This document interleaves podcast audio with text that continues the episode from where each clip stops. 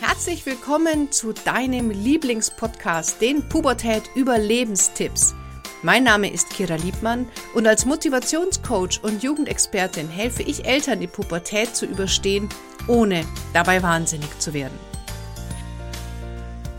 Wie ist denn das bei dir zu Hause? Kritisierst du dein Kind mehr oder lobst du dein Kind mehr?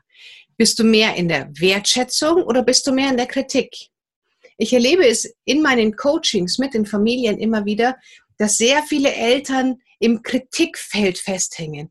Das heißt, sie haben nur noch diesen Blick, sie haben nur noch den Fokus darauf, was das Kind nicht richtig macht, was das Kind falsch macht, wo das Kind sie in ihren Augen ärgert, worüber sie sich aufregen, was nicht rund läuft und sind komplett in dieser Kritikfeld, in diesem Kritikfeld gefangen.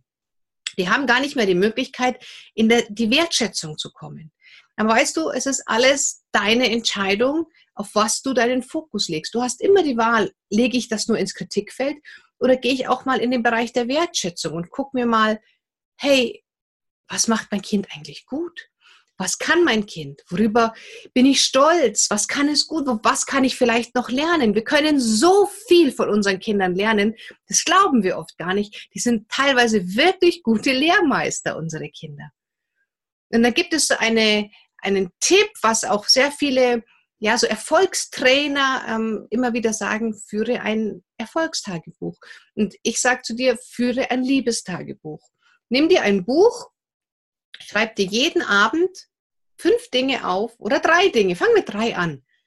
Drei unterschiedliche Dinge, die du an deinem Kind schätzt, was dein Kind gut gemacht hat, was du ihm sagen möchtest, wofür du dankbar bist. Also drei unterschiedliche Punkte, die positiv über dein Kind am Tag waren. Und das schreibst du mal jeden Tag. Und du schreibst jeden Tag bitte etwas anderes rein. Und ich mache das so, ich schreibe das tatsächlich jeden Tag für meine beiden Kinder. Und erst wenn das Buch voll ist, werde ich es ihnen schenken. Und dann hast du das größte Geschenk, was du einem Menschen machen kannst, ein komplettes Buch voll mit guten, dankbaren, positiven, wertschätzenden Gedanken über diesen Menschen. Was glaubst du, wie lange meine Kinder dieses Buch in Ehren halten werden und wie oft sie darin blättern werden?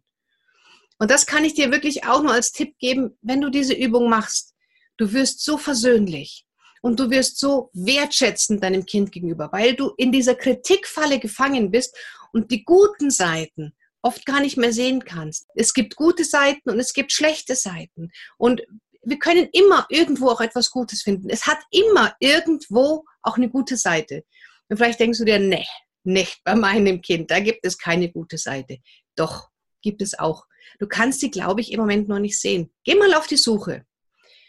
Und ich würde mich sehr freuen, wenn du mir antwortest und sagst, wie ist die Übung bei dir angekommen? Was hat sich verändert? Wie, wie nimmst du sie an? Kannst du dir vorstellen, das zu machen? Oder sagst du ja, nee, das ist irgendwie so Motivationsquatsch, das mache ich nicht. Ich kann dir nur raten, ich mache es selber und es ist Wahnsinn. Wenn du jeden Abend wertschätzend, dankbar und anerkennend an dein Kind denkst, glaub mir, da verändert sich so vieles. Probier es einfach aus.